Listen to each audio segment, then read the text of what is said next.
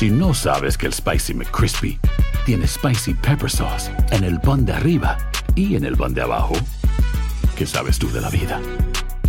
Para, pa, pa, pa.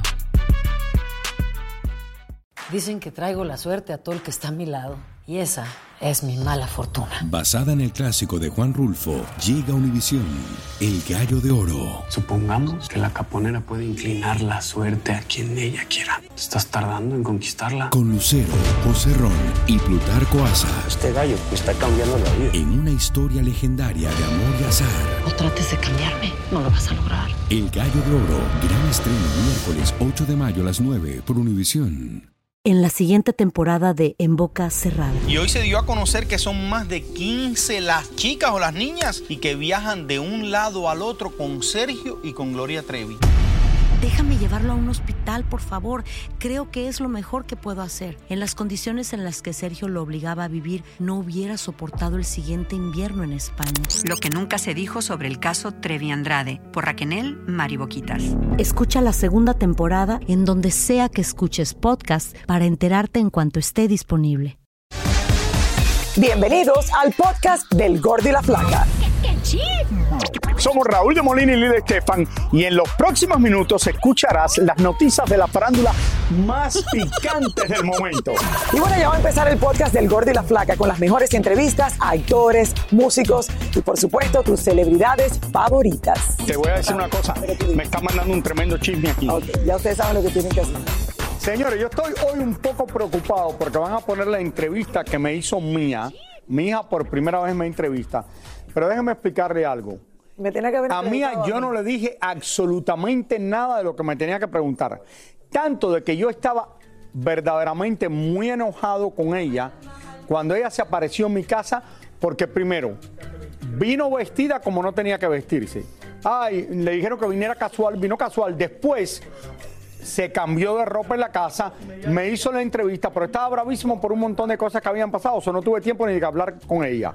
Y después me empezó a recordar cosas en la entrevista que yo ni me acordaba. Eh, Raúl, además, tú también te cambiaste porque tú no estabas vestido así cuando llegaste al programa. Yo me, cambié la parte de arriba porque me dijeron que era mejor que me pusiera de azul. Me dijeron que en el sofá donde tú estabas sentado te veía, ¿qué es lo que es? Que te querías ver más flaco ese día.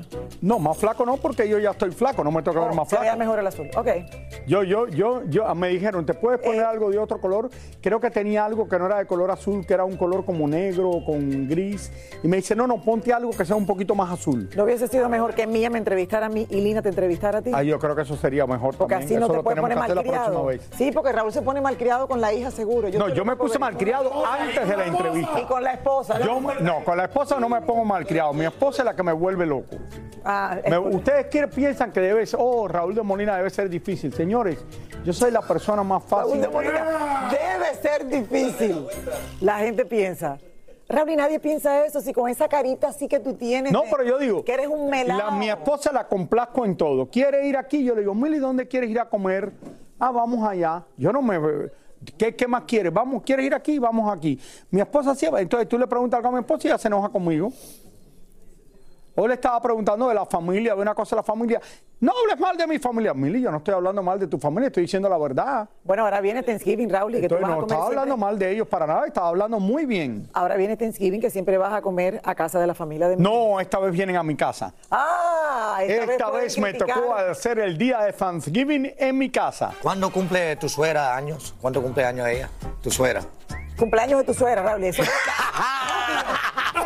Eh, me están diciendo que estamos apurados, entonces vamos a la primera historia. El robo de las joyas. Le mando un beso a María Emilia, mi suegra, que la quiero muchísimo. María Emilia. Ella eh, cumple años, creo que es en diciembre. El 24. El 24, el 24 Raúl. Qué buena. Raúl, qué desastre. ¿Cómo no vas a saber el cumpleaños de la suegra? ¿Tú sabes el día del cumpleaños de tu suegra? Eh, claro que sí, Raúl, y enero 19. Es que yo no soy muy bueno en la y es mi ex suegra, y me lo sé, enero 19. El cumpleaños de Mariela, la productora nuestra, yo lo sé, hace como una semana. Y el, y el, y el abuelo, Abu, abril 30.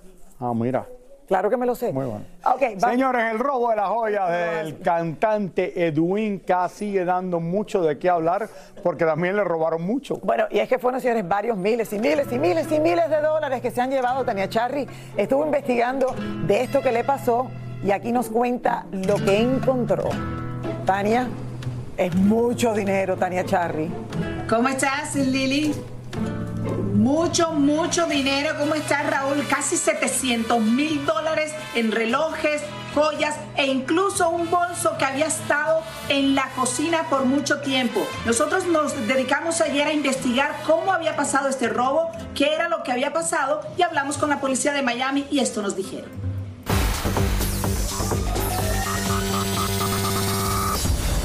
Fueron más de 600 mil dólares los que le robaron a Edwin Cass en joyas en esta residencia de la ciudad de Miami. Edwin, quien hizo público el robo a través de sus redes sociales, dijo estar muy estresado y no es para menos. Según el reporte de policía que hemos encontrado, el robo sucedió entre las 9 y las 12 de la noche del sábado.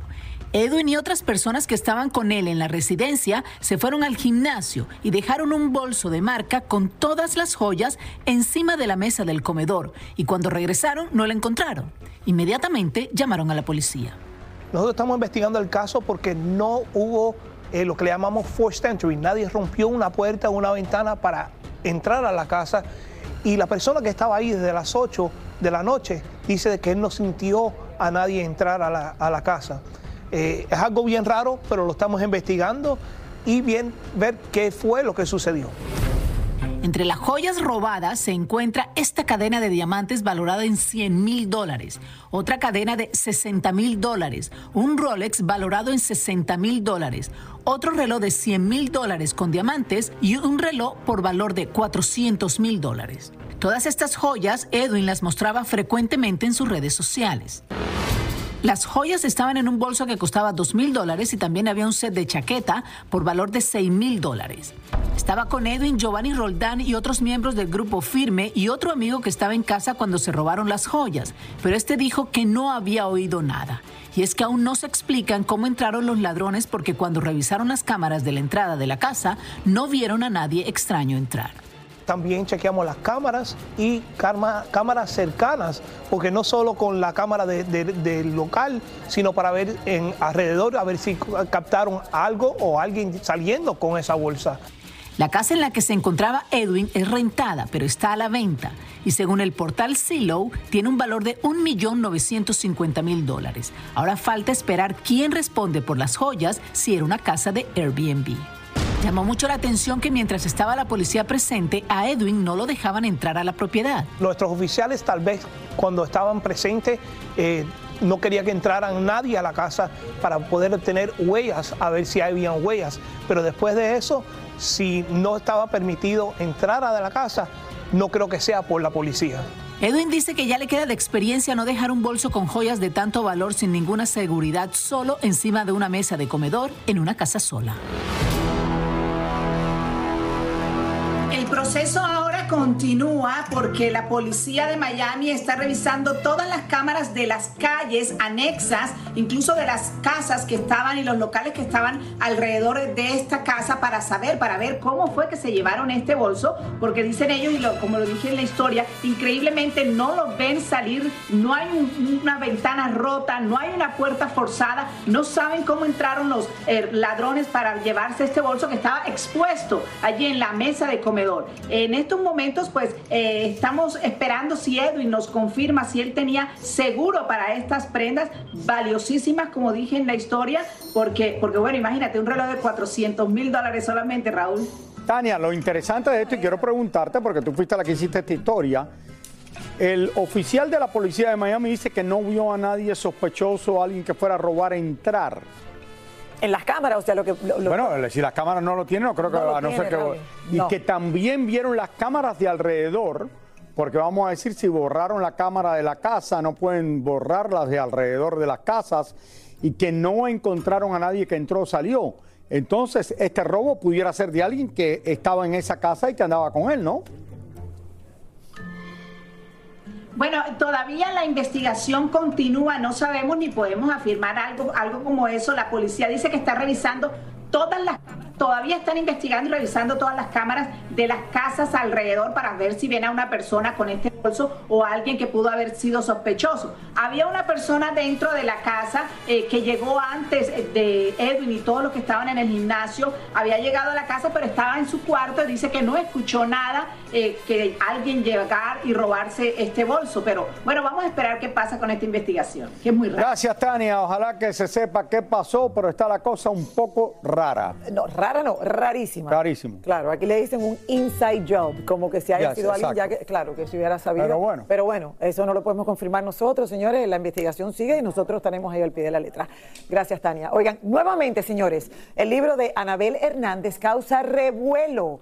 Ahora le tocó a José Manuel Figueroa y a Joan Sebastián. Y es que la escritora lo está vinculando con el narcotráfico. Hablamos con José Manuel y escuchen lo que opina de este polémico libro una vez más. Así reaccionó José Manuel Figueroa ante el nuevo libro de la escritora Anabel Hernández, Las señoras del narco, Amar en el infierno. No lo he leído este, no lo, no- no lo he leído este. El otro estaba, eh, pues, cachondo, este, la verdad. Que me mencionan ahí en dos, tres ocasiones. Eh, tiene un poquito de verdad, un poquito de, chisme, un poquito de dimes y diretes. Vamos a ver qué tal está este, ¿no? A ver qué ten- espero que, eh, que este por lo menos esté más apegado a la verdad que el pasado, que no tenía un 70% de verdad. En este nuevo libro, la escritora asegura que Joan Sebastián tenía negocios con el narcotraficante Beltrán Leiva. Eh, no, no creo. Yo creo que el único negocio que pudo haber existido, que pues, se pudo llegado a dar, es si, si Beltrán le iba a cantar, pero no cantaba, que yo sepa. Entonces ahí me queda claro que no hay ningún negocio entre los dos. Con muy pocas palabras, José Manuel echó por el piso el prestigio de Anabel Hernández como escritora. Entonces ahorita es muy fácil para ella tirar un libro así, eh, sin pruebas. Eh, está bien, fenomenal. No sé, a mí me gustaría, si algún día yo saco un libro, definitivamente me gustaría que estuviera más apegado a la realidad y más apegado con, con- lo que soy y con pruebas importantes, ¿no? Para que realmente tengan, em, que se queden en, en los anales de la historia. Bueno, ahí Bueno, no, es, no es la primera vez que se había hablado de esto de Joan Sebastián. Yo creo que José Manuel Figueroa le importa poco lo que digan en el libro, está tranquilo, como tú lo viste hablando. Igual que el otro día cuando lo entrevistamos aquí sobre lo que había dicho Alicia Machado, él contestó y dice, oye, Bueno, es de los pocos si que- quieren hacerme algo, que vayan, hubieran ido a Alicia Machado a la policía en vez de poner esto y estar diciendo estas cosas ahora. Y él estaba tranquilo como estaba el otro día. Es de los pocos que nada lo asusta. O sea, siempre da la cara. eh, por mucho que pensamos que el escándalo es grande para él, Raúl, él siempre se sienta, lo analiza, lo habla, lo enfrenta. Entonces, eh, ahí lo tienen, José Manuel Figueroa. Hacer tequila, Don Julio, es como escribir una carta de amor a México. Beber tequila, Don Julio, es como declarar ese amor al mundo entero.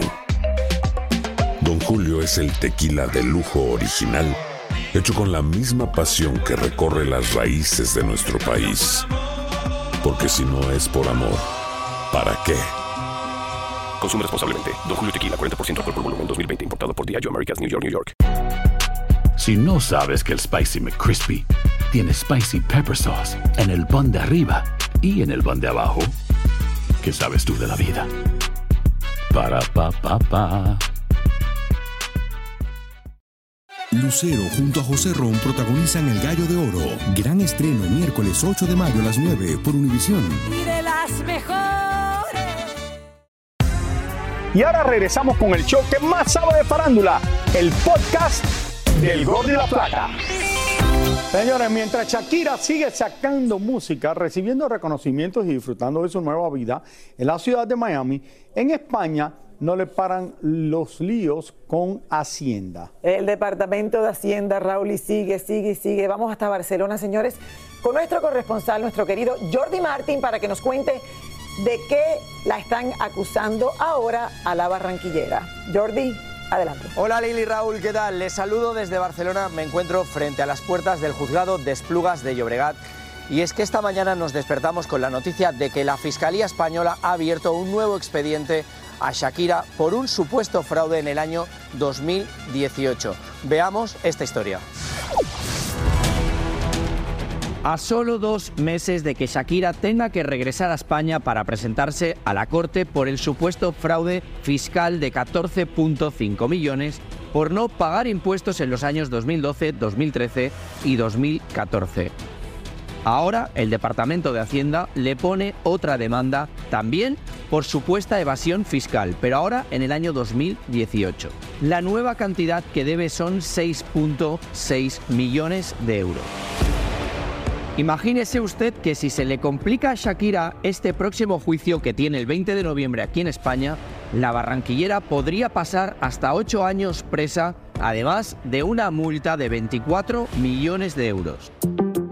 Como sé que ocurre allá en los Estados Unidos, cuando usted tiene un problema con el Departamento del Tesoro y los taxes o impuestos, usted sabe que por un tiempo más lo van a seguir investigando, por lo tanto, debe estar más tranquilo que un bebé durmiendo su siesta. Pues bien, el Departamento de Hacienda siguió investigando a Shakira. Revisaron sus impuestos del 2018 y volvieron a encontrar incongruencias. La barranquillera siempre ha dicho que ella no ha hecho nada malo y que es víctima de una cacería en medio de una campaña de difamación. Chicos, recordemos que Shakira finalmente no llegó a un acuerdo con la Fiscalía por los años 2012, 2013 y 2014 y por lo tanto Shakira tendrá que sentarse de aquí dos meses en el banquillo de los acusados en este juzgado que tengo a mis espaldas de Esplugas de Llobregat. Vamos a ver cómo le sale a Shakira este nuevo frente abierto con la Hacienda Española por el año 2018. Lo que sí que les puedo decir que el entorno de Shakira culpabiliza de todos sus males a Gerard Piqué y a su padre y Gerard Piqué y su familia, sus padres, acusan a Shakira de que cada canción que saca sean eh, con dardos envenenados hacia ellos. Bueno, vamos a ver cómo se este culebrón que es el cuento de nunca acabar. Me despido desde Barcelona y regreso con ustedes a los estudios del Gordo y la Flaca. Gracias Jordi. Más de lo mismo, otra vez los impuestos para Shakira. Y Jordi, otra vez te felicito por el trabajo excelente que hiciste con el descuartizador español en Tailandia, cuando estuvo Jordi allá por casi 20 días cubriendo esto diariamente. Bueno, pero regresando a Shakira, Rolly, yo creo que al final, primero le toca el primer caso, o sea, de los primeros años, los primeros tres años, en el 2012, 13 y 14, ahora en noviembre, y ahora le vuelve a salir esto para el 2018. Y hemos hablado de esto anteriormente, pero allá parece que entre más famoso es, más le encanta. Mira, Messi el mismo Messi se lo hicieron en Barcelona. La pero la canción. Ronaldo en Madrid también. pero la canción dice: Me dejaste con la prensa en la puerta, me dejaste con la, con la, con la deuda de Hacienda. Ahí, ahí pasó algo fuerte entre ellos dos. Oiga, nos encontramos, señores, en el aeropuerto de Guadalajara a Sergio Gallegos Basteri hermano menor de Luis Miguel. En compañía de su inseparable amigo y mentor, el doctor Octavio Fonserrada. Pero miren ustedes cómo reaccionó ambos cuando vieron las cámaras. Sergio, qué gusto verte, corazón. No, Violeta, no. Nada más quiero saber qué es de tu vida, Sergio. Por favor, por favor, no. Por favor, no. Sergio, nada más quiero saber qué es de tu vida. Nada más queremos saber qué es de tu vida, Sergio. Usted ha salido en la televisión, ha, dado entrevistas, nada más queremos saber si ha tenido contacto con Luis Miguel. No. ¿No ha tenido no, contacto? No, no. me agreda, no me agreda. Mi corazón, solo quiero ver si estás contento con la vida que llevas ahorita. Nada más dame un sí. No, o sea, mira, yo no soy personaje público, ¿sí? Y este, les pido que, simplemente me dejen en paz. ¿Pero has tenido contacto con tu hermano? Ya está bien, ya está bien, gracias. ¿Has tenido? Nada más dime si has tenido contacto con él y ya. Te dejo en paz. ¿Has tenido contacto con él? Me gusta verte, ¿sabes? He tenido mucho que ¿Has tenido contacto con él? de afuera, por favor. Este es el hermano de Luis Miguel que nadie conoce. El hermano menor, El, que, el, hermano menor que nunca sale en nada, que, que, nunca habla, que nunca dice nada, porque tiene el otro hermano que sí sale en televisión todo el tiempo. Pero este se sabe bueno, muy, son pero muy poco de también, Raúl, y este es el, baby, yo diría, de los tres. Eh, tiene, ¿cuánto? 39 años ahora más o menos aproximadamente, no puede haber crecido tan cercano, me imagino, a Luis Miguel, porque te, pones a, te, pones a, hacer la cuenta y te das cuenta que no. Pero bueno, ahí, ahí, ahí lo ven. Señores, en estos Señores. 25 años del Gordo y la Flaca, Rauli, nos han entrevistado muchas veces, hemos recordado infinidad de anécdotas y nos han preguntado de todo. Esta en vez- esta ocasión, ¿qué pasó? Esta vez fue mía. Ella estuvo aquí hace años en el programa, pero esta fue, fue la hija de Lili, entrevistó a Lili que sale mañana. Pasado Y hoy- mañana, pasado mañana. Pasado mañana. Y hoy sale mía entrevistándome. Vamos a ver qué ustedes piensan. Oh, Papá, felicidades por 25 años en el Gordo y la Flaca. Ay, gracias, mía. Andas más años en el Gordo y la Flaca que cuando yo nací. Sí, tú naciste hace 23 años y el Gordo y la Flaca lleva 25. Y cuando tú naciste pusimos tu nacimiento en el programa. ¡Felicidades! Tú naciste a las dos y media del día y a las 4 de la tarde, ya a 4 y media de la tarde ya estabas en el programa. Una niña preciosa y le pusimos Mía de Molina. Quiero que me cuentas el primer día, lo que te acuerdas cuando hiciste el primer episodio del Gordo y la Flaca. La verdad que me acuerdo como lucía Lili, como lucía yo y tuvimos a Laura Zapata de invitada desde México, que fue la madrina del programa. ¿Qué te gusta más? ¿Trabajar en el Gordo y la Flaca o comer? Obviamente trabajar en el Gordo y la Flaca porque yo no necesito comer. Sí, te mantienes tan bien. Si, si no te hubieras casado con mamá, ¿con quién te hubieras casado? ¿Con Ninel Conde? Si no me hubiera casado con mamá, creo que me hubiera quedado soltero y lo mejor que hubiera sido es que me hubiera quedado soltero, la verdad. Nadie se iba a casar contigo. Desde el principio que empezaste el show, tuviste una relación buena con Lili. Nos hemos llevado bastante bien mía con Lili, tú la conoces perfectamente. Claro, la tía Para Lili. mí es como una hermana. Lo que a mí me parece muy cool es que tú y Lili han trabajado por tantos años en la tele y han sucedido juntos por tanto tiempo y nadie ha podido lograr eso. Eh, creo que Lili y yo somos los únicos que llevamos tanto tiempo juntos eh, haciendo, porque en otros programas que están en Univisión y en otras cadenas cambian las personas constantemente, pero aquí nosotros llevamos juntos 25 años, parece increíble. ¿Cuál era la mejor exclusiva que teniste en El Gordo y la Flaca? Ay, hemos tenido buenísimas mías, de verdad, a través de los años. Yo creo que cuando entrevisté a los hijos de Juan Gabriel en exclusiva, después que murió Juan Gabriel, fue algo muy importante, al igual que cuando entrevisté a la familia de Jenny Rivera en exclusiva después que murió Jenny Rivera. ¿Qué tú crees que ha sido lo más loco que te ha pasado?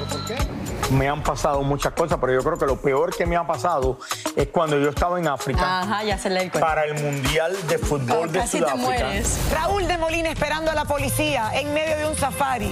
Me rentan los productores un Mini Cooper, me llevan a un safari, llego al área de los leones que me dan un eh, papel que dice, cuando vas a entrar, pasas primero por todos los animales eh, y te dicen, cualquier cosa que pase, no te bajes del carro. De momento mi carro se para y empieza a echar humo. Yo digo, oh my God. El carro se empieza a caer más humo, salir más humo, más humo, más humo.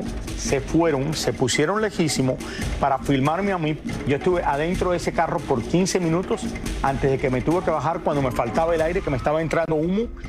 Que el carro, cuando yo me bajo, tuve suerte que los leones no vinieron y me comieron. Hay otras Hubieran personas. tenido un buffet ahí. Qué graciosa, mía. Mentira, qué bueno que está bien, gracias a Dios. De todos los personajes que has tenido muchos en todos los años, ¿cuál es tu favorito? Me acuerdo que me disfracé por Halloween de Paquita la del barrio. ¡Rata de dos patas! Ah, sí, y me quedó claro. muy bien. Y Yo te también, llevé después a ti a Trick or Treat vestido de Paquita la del barrio. Sí, estábamos combinados. También me, del, de Joker era en, en Batman. Bad Bunny, Bad Bunny, Bad, Bad, Bad. Y también Bad Bunny, que De Bad estaba Bunny me buenísimo. encanta. El Bad Bunny estaba Fíjate. buenísimo. Bad Bunny me el encanta. conejo gordo. Nos confundimos de tren. Y Elvis Bad Bunny. Presley. Elvis Presley me eh, disfrazaba cuando iba con- a cubrir el Mundial de Fútbol en Alemania, lo hice, y lo hice en Sudáfrica, y me iba con todos los Elvis a cubrir el- el- el juego de fútbol. ¿Quién es una artista o persona que ustedes en El Gordo y la Flaca siguen hablando hasta hoy desde hace 25 años? Luis Miguel es de los pocos artistas que se ha mantenido por tantos años y mira, ahora se habla más de él que hace quizás hace 15 años atrás. Igual que Shakira. Shakira, oh, sin lugar a duda. Y tú estuviste, lo importante de esto es que cuando Shakira lanzó su canción de She Wolf. She Wolf, la Sí. loba, hicimos una jaula en el show Shakira eh, se, meti- cinturón, se metió con nosotros en la jaula. Yo Yo estaba vestido de ahí. Shakira. Yo estaba ahí. Y tú estabas allí. Yo la amo. Shakira, si estás viendo esto, te amo. Te voy a decir unos nombres y cuando te digo los nombres me tienes que decir lo primero que te Ok. pop en la cabeza. Bueno, Lili Estefan, La persona que yo más quiero después de mi familia. Luis Miguel, Luis Miguel creo que es un artista extraordinario, eh, que tiene una voz única y que nos da de qué hablar por 25 por 25 años. Uno de mis favoritos, Bad Bunny. Bad Bunny, yo creo que Bad Bunny se ha convertido, alguien que vino de la nada y se ha convertido en el cantante más popular en el mundo entero. Y el último, el más importante, El Gordo y la Flaca. El Gordo y la Flaca es el programa que llevo haciendo por tanto tiempo que yo cuando comencé dije, ay, si esto dura 5 o 6 años estaré feliz. Y lleva 25. Sí. Entonces estás creo muy que podemos feliz. hacer 25 más. 25 más, ojalá. Dios primero. ¡Wow! ¡Wow! Esa sobrina mía, Rauli. No me gustó eso que dijo que si los leones me hubieran comido tremendo buffet. Rauli, era una sola palabra. Cada vez que te decían una sola palabra y cuando le- Lilia Estefan, y que pero, eh, dijiste tres oraciones. Ah, tienes que contestar con una sola frase. Diez oraciones. Ah, ¿Lo vieron? No sé. Pero Mía, muchas gracias por lo que hiciste. Te quedó muy bien. Le quedó espectacular. Y un beso muy grande. Muchísimas gracias por escuchar el podcast del Gordo y la Flaca. Are you crazy? Con los chismes y noticias del espectáculo más importantes del día. Escucha el podcast del Gordo y la Flaca primero en Euforia App y luego en todas las plataformas de podcast. No se lo pierdan. En la siguiente temporada de En Boca Cerrada. En alguna ocasión estando en Brasil, él mencionó que si alguna de nosotras llevábamos a la policía antes de que entraran, él primero se mataba. Ándale, ve y trae a Ana Dalai. Katia se levanta, va al cuarto, regresa y se queda parada en medio de la sala congelada. Y descubre el rostro de Ana Dalai y vemos la imagen más terrible del mundo. Lo que nunca se dijo sobre el caso Trevi Andrade, por Raquenel Mariboquitas. Escucha la segunda temporada en donde sea que escuches podcast para enterarte en cuanto esté disponible. Dicen que traigo la suerte a todo el que está a mi lado. Y esa es mi mala fortuna. Basada en el clásico de Juan Rulfo, llega Univisión, El Gallo de Oro. Supongamos que la caponera puede inclinar la suerte a quien ella quiera. ¿Estás tardando en conquistarla? Con Lucero, José Ron y Plutarco Asa. Este gallo me está cambiando la vida. En una historia legendaria de amor y azar. No trates de cambiarme, no lo vas a lograr. El Gallo de Oro, gran estreno miércoles 8 de mayo a las 9 por Univisión.